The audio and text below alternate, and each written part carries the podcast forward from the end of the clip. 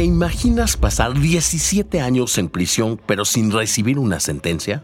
Así funciona la prisión preventiva oficiosa en México.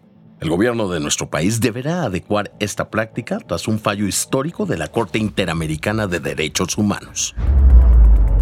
Soy Valentín Cataldo y vamos con N Diario, un producto de N Podcast.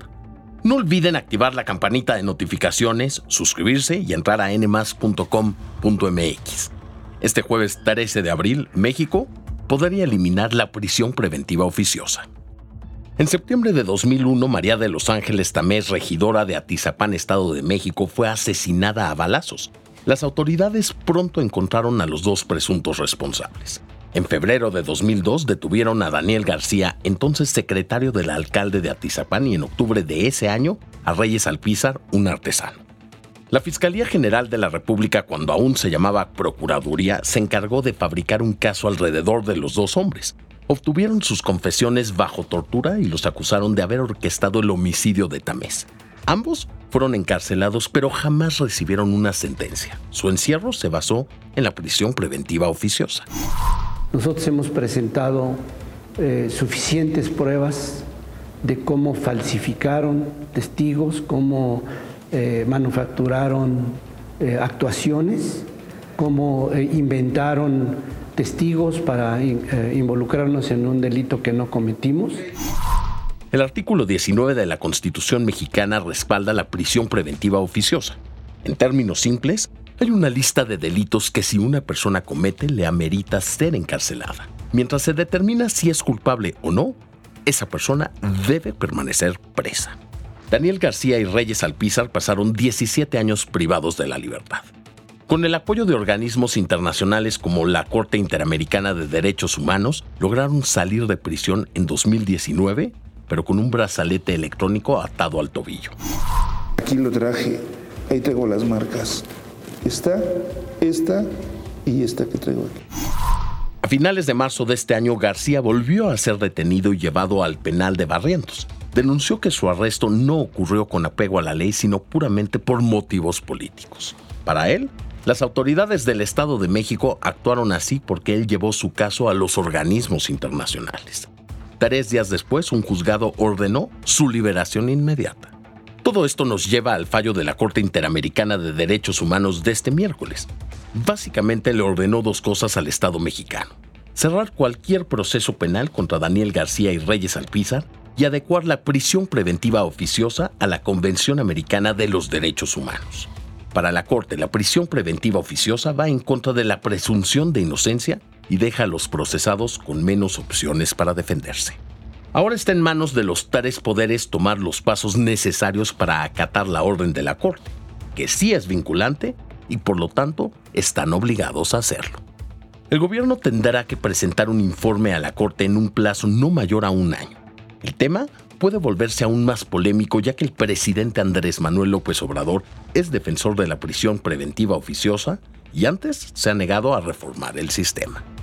Daniel García y Reyes Alpizar serán indemnizados con 100 mil dólares cada uno por parte del gobierno mexicano.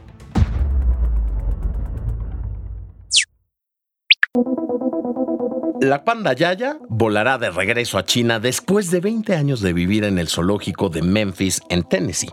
Tanto activistas como habitantes chinos no podrían estar más felices por la noticia, pues aseguran que el zoológico es culpable del mal estado de salud en el que se encuentra este animal e incluso han insinuado que son culpables de la muerte del panda macho que llegó al mismo tiempo que la hembra hace dos décadas. La realidad es que Yaya tiene una enfermedad genética de la piel que provoca que se le caiga el pelo y tenga algunos parches en el pelaje. Sin embargo, esto no es derivado de ningún tipo de maltrato, o bueno, al menos eso ha dicho el zoológico, al igual que funcionarios chinos de forma oficial. Excepto por la pérdida de cabello causada por una enfermedad en la piel, Yaya en general se encuentra en una condición relativamente estable en este momento. Pero ya saben cómo son las redes sociales. Usuarios particularmente de China se han mostrado alarmados en Internet por el aspecto de Yaya y por lo delgada que se ve. Algunos han llegado incluso a analizar videos de la cámara de panda del zoológico para buscar signos de abuso, aunque realmente no se ha encontrado nada. También hubo quienes criticaron al gobierno chino por usar a los pandas como herramientas diplomáticas. Les platico. Según el diario The New York Times, Pekín presta a esta especie que solo habita de forma natural ahí para mostrarse amistoso y recompensar a otros países con los que está satisfecho. Y cuando China decide recuperarlos es porque el régimen está enojado por alguna razón. México, por ejemplo, también fue parte de la llamada diplomacia del panda. Pues en 1975 China le regaló dos pandas a nuestro país que después le dieron vida al famoso Towi. Sea como sea, la realidad es que ya se están haciendo los preparativos para que Yaya regrese a Asia lo antes posible.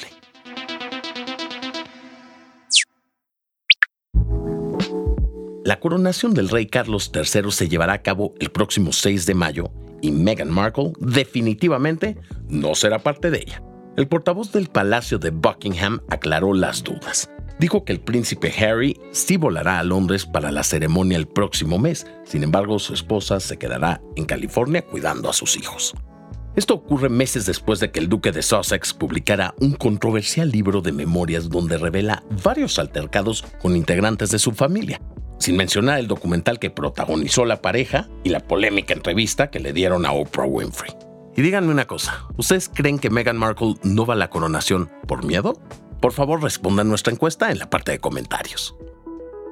Esto fue todo por hoy, espero que tengan un gran jueves y no olviden suscribirse, activar la campanita de notificaciones y visitar nuestra página nmas.com.mx. Nos escuchamos en el próximo episodio de N Diario, un producto de N Podcast.